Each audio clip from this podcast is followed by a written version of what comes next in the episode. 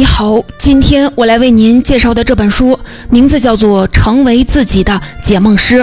说起梦，我们并不陌生。也许你现在就正准备着迎接梦的到来，又或者正睡眼惺忪地从梦境当中醒来。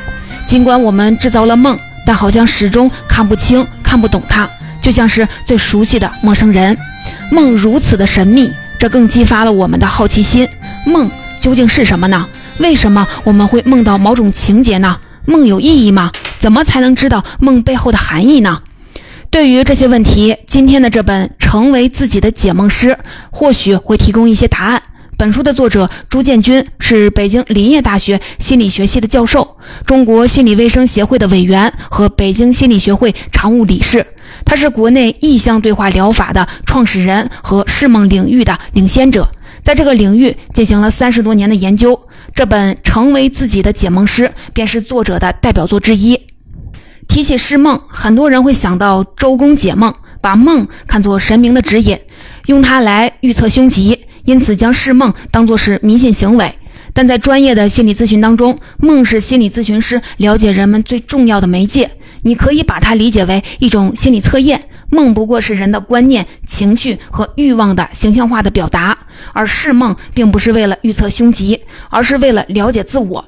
这才是科学的释梦，也是本书带给我们最重要的价值。关于梦，很多哲学家、心理学家、脑科学家都进行过深入的研究，但许多问题至今还没有完美的答案。所以啊，我们不妨带着开放的态度去看待这个话题，让今天的这本书为你提供一些新的思路。接下来，我将分成三个部分来为您解读这本书。首先，我们一起来了解一下梦究竟是什么，梦的意义和作用又是什么。然后，我们再来看看科学的解梦有什么样的原则和步骤。最后呢，我们从书中挑选三个有意思的梦的主题，看看作者是如何分析的。这样，我们会对释梦有一个更具体的理解。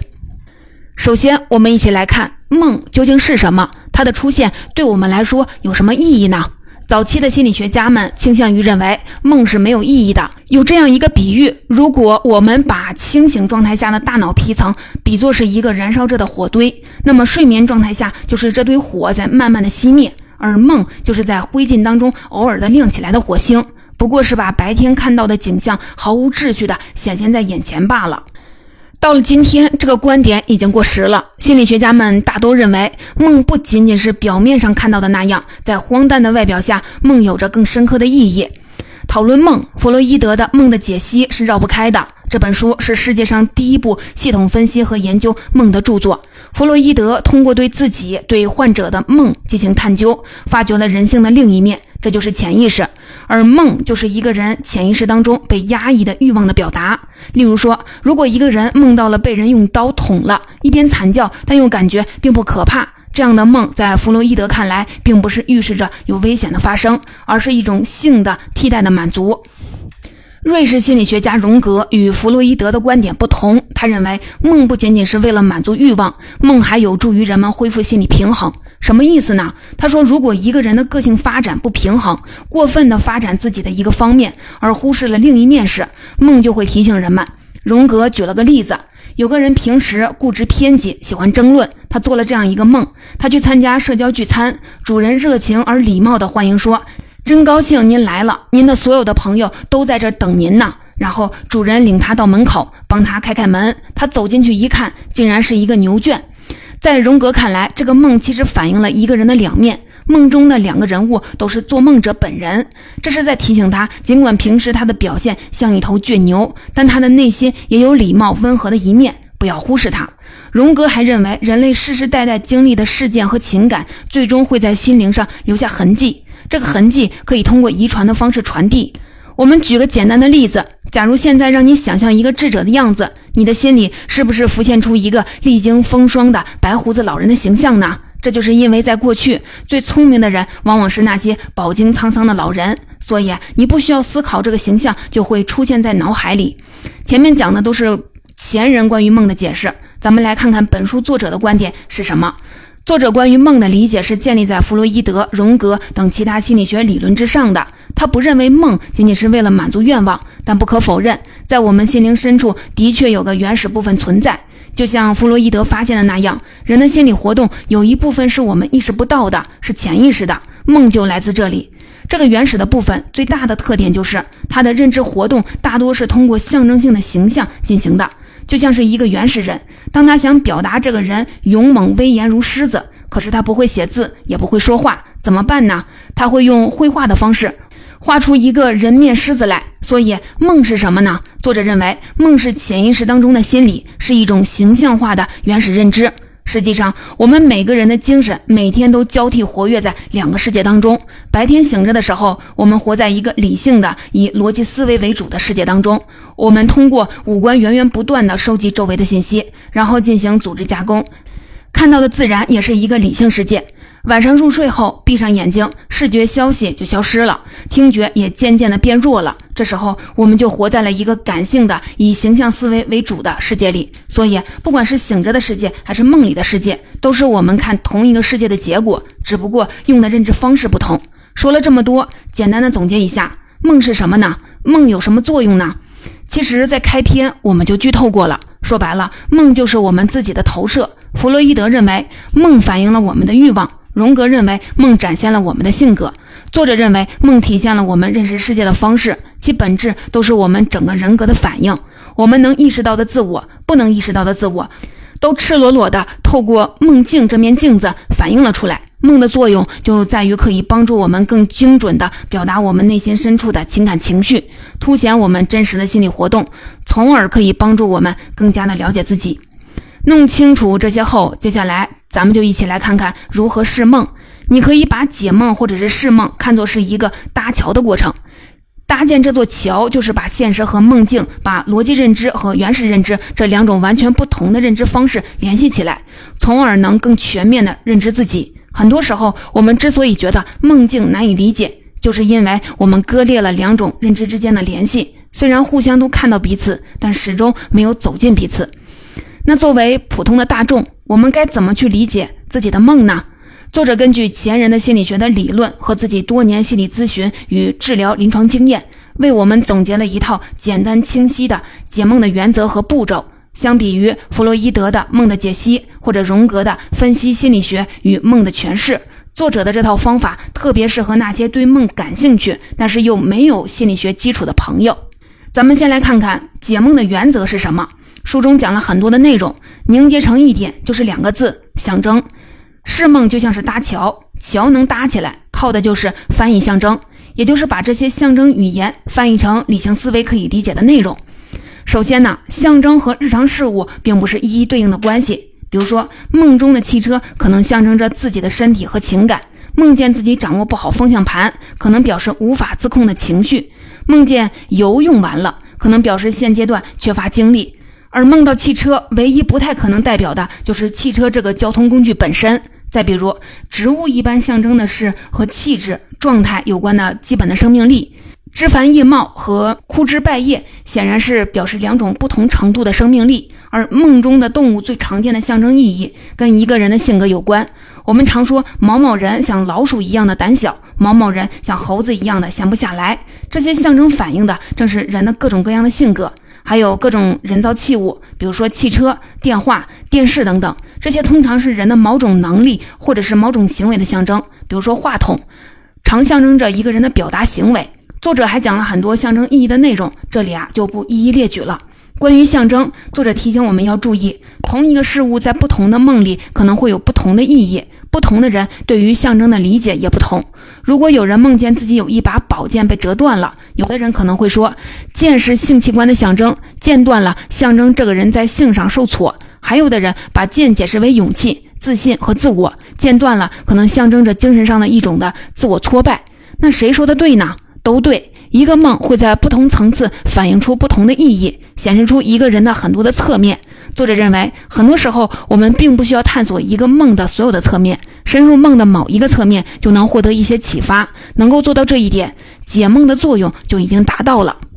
说完了关于释梦的原则，我们来看看有哪些步骤可以帮助我们成为自己的解梦师。为了方便理解和记忆，我们可以把释梦的过程看作是在看一场电影，从选片、观影、回味到重构，这个过程其实就是释梦的过程。选择看一部电影，首先会怎么做呢？是不是要先看看这个电影的故事梗概是什么？这是一部什么类型的片子？是爱情片、恐怖片还是悬疑片？先确定一下情感基调。诗梦也一样，根据作者的经验，第一步应该先从整体去观察梦。当某人做了一个梦，跟别人讨论的时候，是不是往往都会这么说：“我昨晚做梦了，梦见我找不到家了。”你说这是什么意思呢？我昨晚梦见了一条狗一直在追我，这又是什么意思呢？如果一上来就从这样的细节入手，其实很容易犯只见树木不见森林的错误。如何从整体看梦呢？首先，应该从整体的氛围和情绪上感受这个梦。梦中的情景可能是假的，但情绪往往是真的。比如说，有人做了这样一个梦：梦中有一个像宫殿一样漂亮的地方，金碧辉煌的，堆满了宝石，开满了鲜花。但是这个人却觉得很害怕，有一种莫名其妙的隐隐的恐惧感。这时，释梦的关键就不是这些表面上看起来很美好的东西，而是这背后隐隐的恐惧的情绪。整体的情感基调定下来之后，我们接着想，看电影的时候还会干什么呢？这时候就可以坐下来去观看电影中的故事情节是怎么展开的，主人公都做了什么。同样的，释梦的第二步是要了解梦的结构和模式。梦的结构就是梦的故事线，很多故事都是依靠关系推动的，梦也不例外。所谓梦中的关系结构，是说梦中的主人公和其他人与事物之间的关系如何。在有的梦中，主人公和其他人是敌对的；有的梦中，主人公依恋着梦中的其他角色。但不管是什么样的关系结构，都要注意，梦中的主人公和其他人可能都代表着做梦者本人，只不过反映了做梦者内心的不同部分。比如说，梦中的主人公和许多的坏人战斗，其实啊，梦中的好人是做梦者的一面，坏人则是做梦者内心的另一面。这两个不同侧面在梦中化为了对立的双方，在互相的搏斗，显示着内心的冲突。那我们接着问：如果我们在梦中见到了现实中存在的人，比如说亲人、伴侣，难道他们也代表做梦者本人吗？作者说，把梦中的家人。朋友、同事都对应现实生活中的人，这是许多人解梦时特别容易犯的错误。在多数的情况下，并不是这样的。比如说，很多时候梦中的父亲跟现实中的父亲就不是一回事儿。这个形象往往代表了做梦者心中的道德标准。说完梦的结构，我们再来看看梦的模式，也就是主人公典型的行为方式。比如说，某人的梦中要去一个地方，结果坐错了车。随后呢，他梦见在某个地方做事时，自己拿错了东西，该带的文件忘带了，出错，这是梦的一种模式。再比如，一个人在梦里买东西，发现东西卖完了，吃饭又发现饭不够吃，匮乏，这也是梦的一种模式。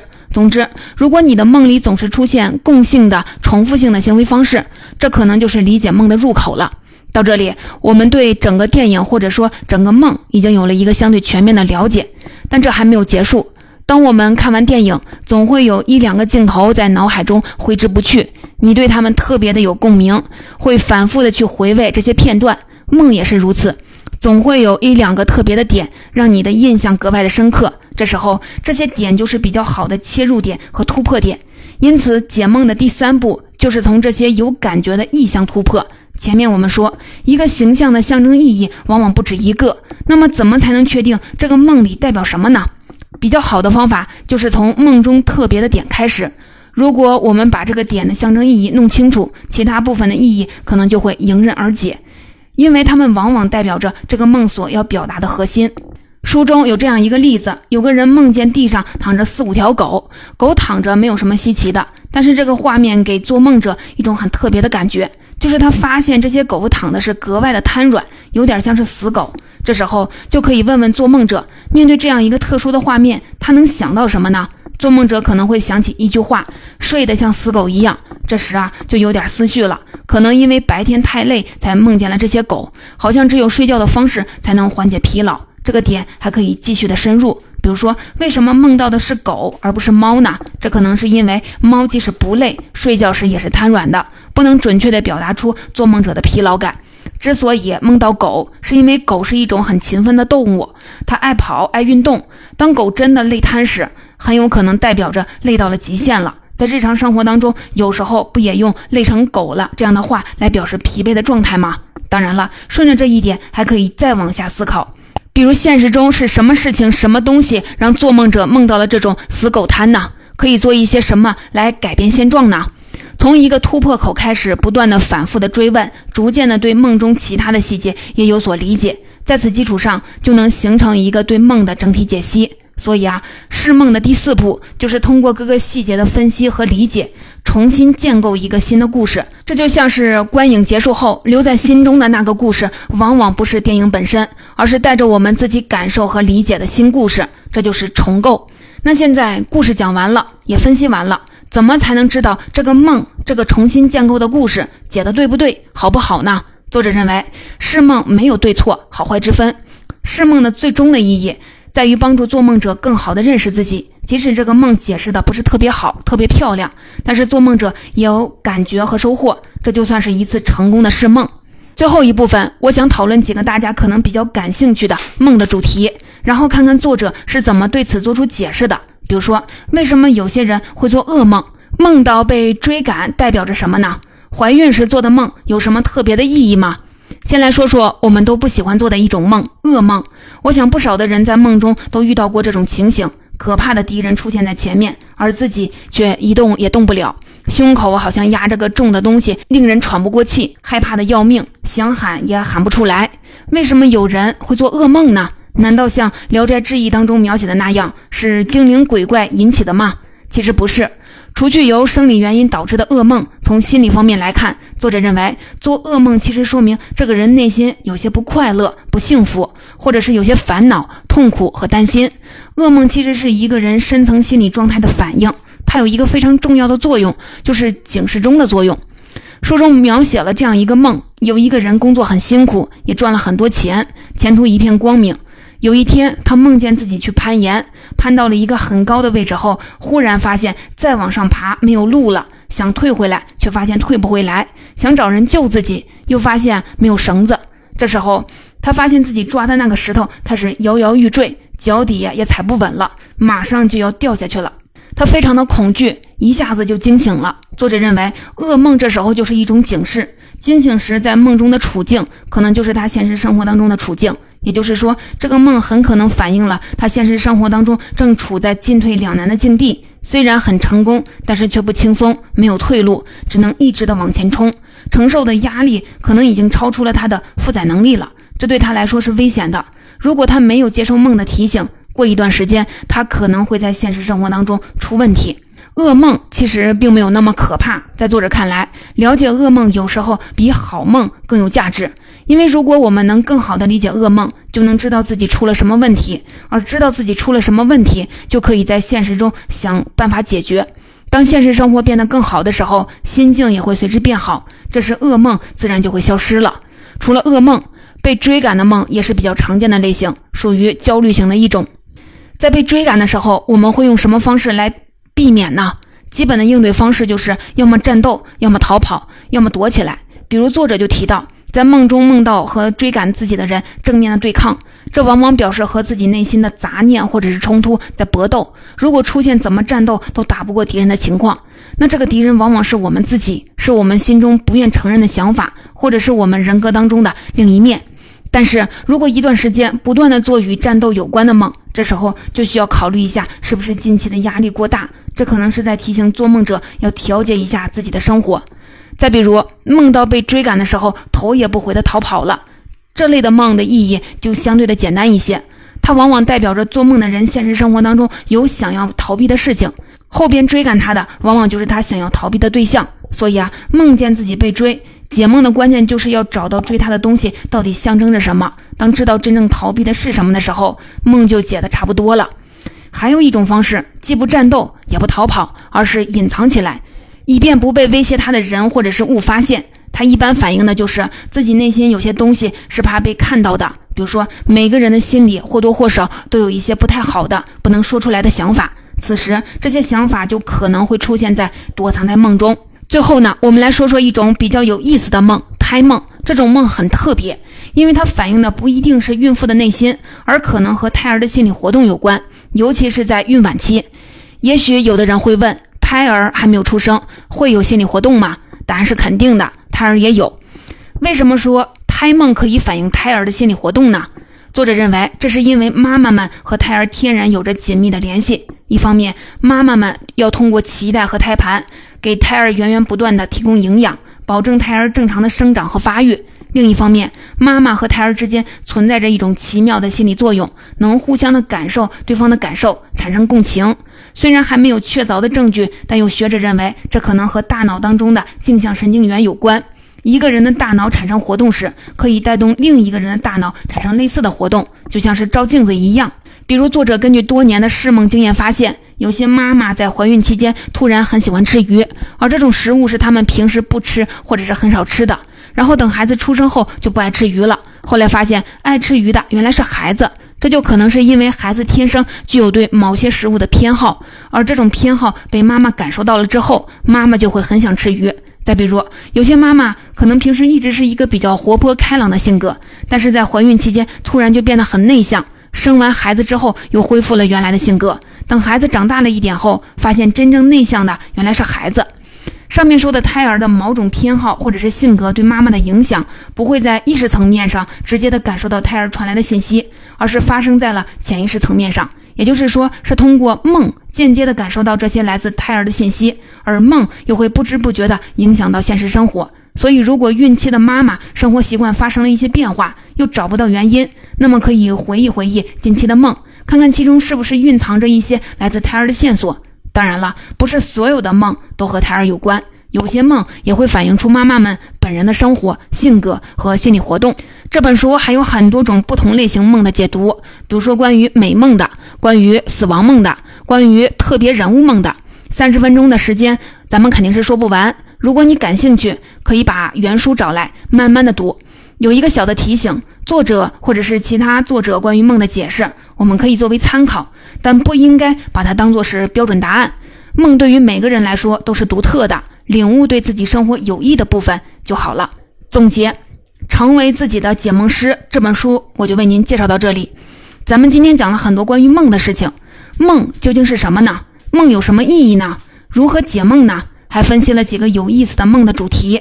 但是啊，以上的这些需要有一个大的前提，那就是我们得记住梦了什么。所以在最后分享几个记录梦的小方法。首先呢，可以在临睡觉前给自己一些心理暗示，比如可以对自己说：“我今晚一定要记住我的梦。”有了记住的愿望，记住的概率就会增加。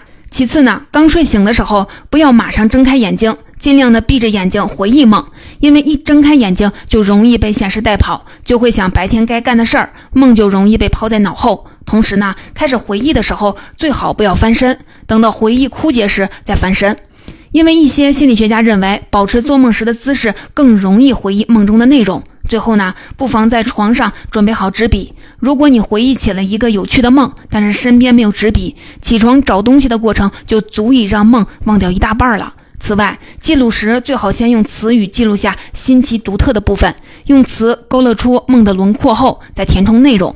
说到这儿，我想起了一句话，是这么说的：“梦是夜的眼睛，冥冥中传递着心灵的玄奥；梦是个人的神话，依稀中诉说着人生的故事。”梦是无意识的舞台，缤纷中上演着生活的戏剧。的确啊，梦很神秘，很难参透。但换个角度来看待梦，梦其实很简单，也很纯粹。它不过是在用最朴实、最原始的方式，告诉我们关于我们自己的秘密。我们筑起梦，梦又为我们搭起桥。整个过程就像是我们向夜晚许下了一个想要认识自我的愿望，而梦就是夜晚对这个愿望做出的回应。这么看来，梦难道不正是夜晚送给我们的礼物吗？而今夜，闭上眼睛，你又将回到梦中世界。那么，在经历了它的奇幻之后，不妨按照本书讲的方法，试着破解梦的秘密，不要把夜送给你的礼物随便的就抛掉了。